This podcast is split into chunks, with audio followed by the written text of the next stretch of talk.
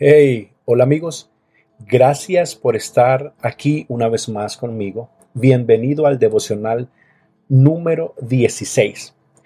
Y quiero agradecer de manera especial a aquellos que me han acompañado desde el devocional número 1. Sé que ha sido una bendición para ustedes y créanme que para mí también es una enorme bendición. En este devocional es totalmente diferente a todos los que yo he hecho y te voy a explicar por qué.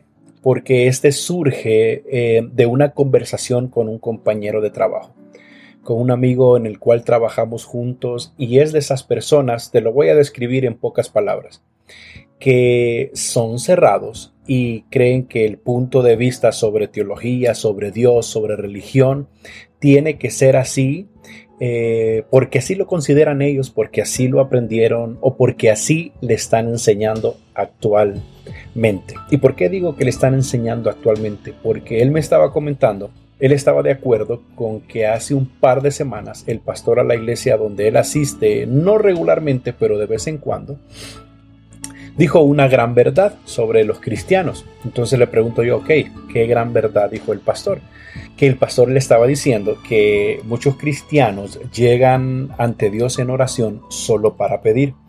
Y llegan a llorar y llegan a pedir cosas que no tienen sentido y que yo no sé, yo nada más te estoy contando lo que él me está diciendo, que el pastor decía que al Señor hay que llegar con cosas importantes hay que pedirle cosas que valgan la pena, cosas donde se pueda ver y, Dios pueda manifestar su poder, donde valga la pena un milagro, que no tenemos que ir eh, con cosas vanas, que no tenemos que ir a llorar, que ay, porque estoy triste, porque me siento deprimido, ay, que me siento solo.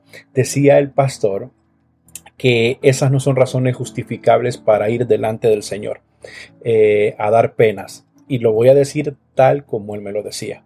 O sea, no hay que ir en oración o buscar a Dios por tonterías.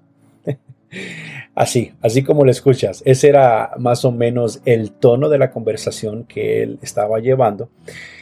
Y obviamente él sabe que pues que yo soy cristiano y que tengo mis puntos de vista y me dijo, "A ver, ¿qué tú piensas?"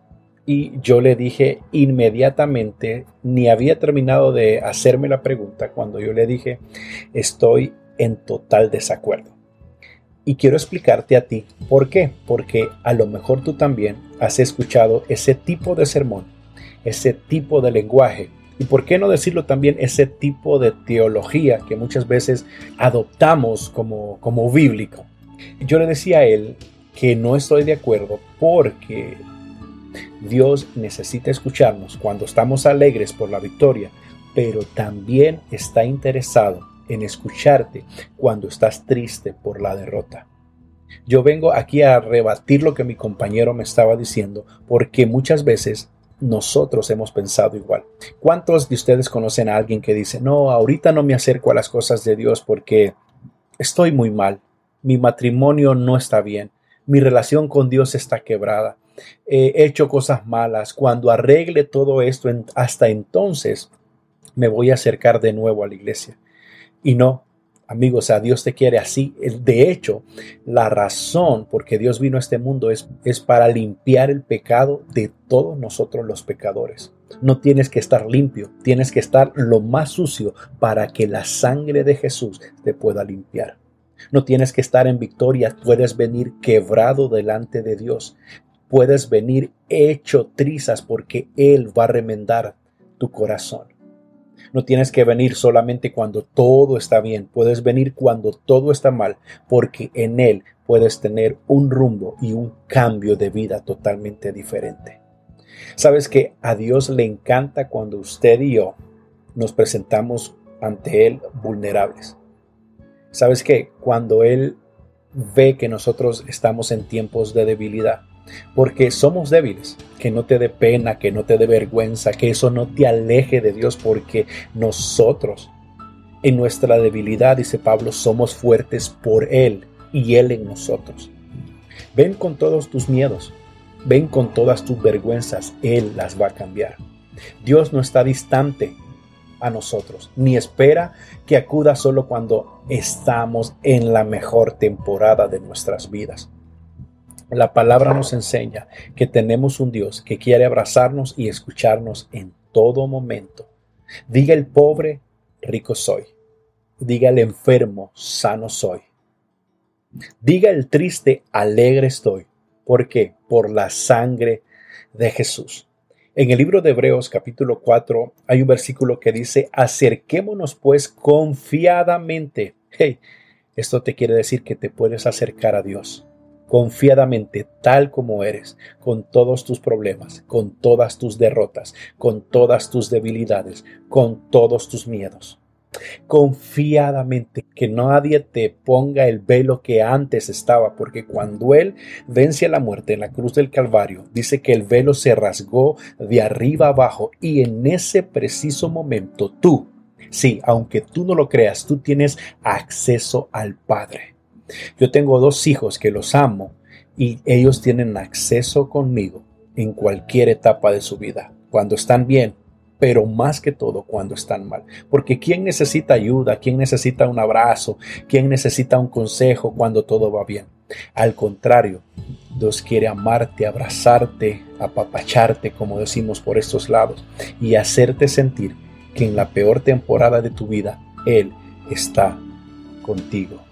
Acércate confiadamente al trono de gracia, donde encontramos misericordia, dice, y hallamos gracia para el oportuno socorro. Quería transmitirte esta gran conversación el día de hoy porque sé que hay púlpitos que alimentan este tipo de pensamiento y así como mi compañero desde el, lo creyó porque un pastor así lo dijo, el Señor nos conoce. Él sabe lo débil, Él sabe lo torpe, Él sabe lo malo que somos. Pero aún con todo y eso, él está esperando que nos acerquemos tal y como somos. Y esto era lo que tenía. Hoy no tenía, eh, eh, bueno, tenía un tema, la verdad, pero me quise saltarlo y pasarlo para mañana porque creo que es importante. Y como ahora hago podcast, cualquier plática, cualquier conversación, cualquier cosa que yo veo, oh, esto está bueno para compartirlo con mi gente.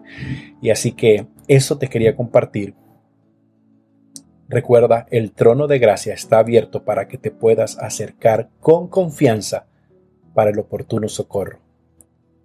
Te mando un fuerte abrazo, que Dios te bendiga y espero verte mañana. Soy Mario Castellanos. Chao.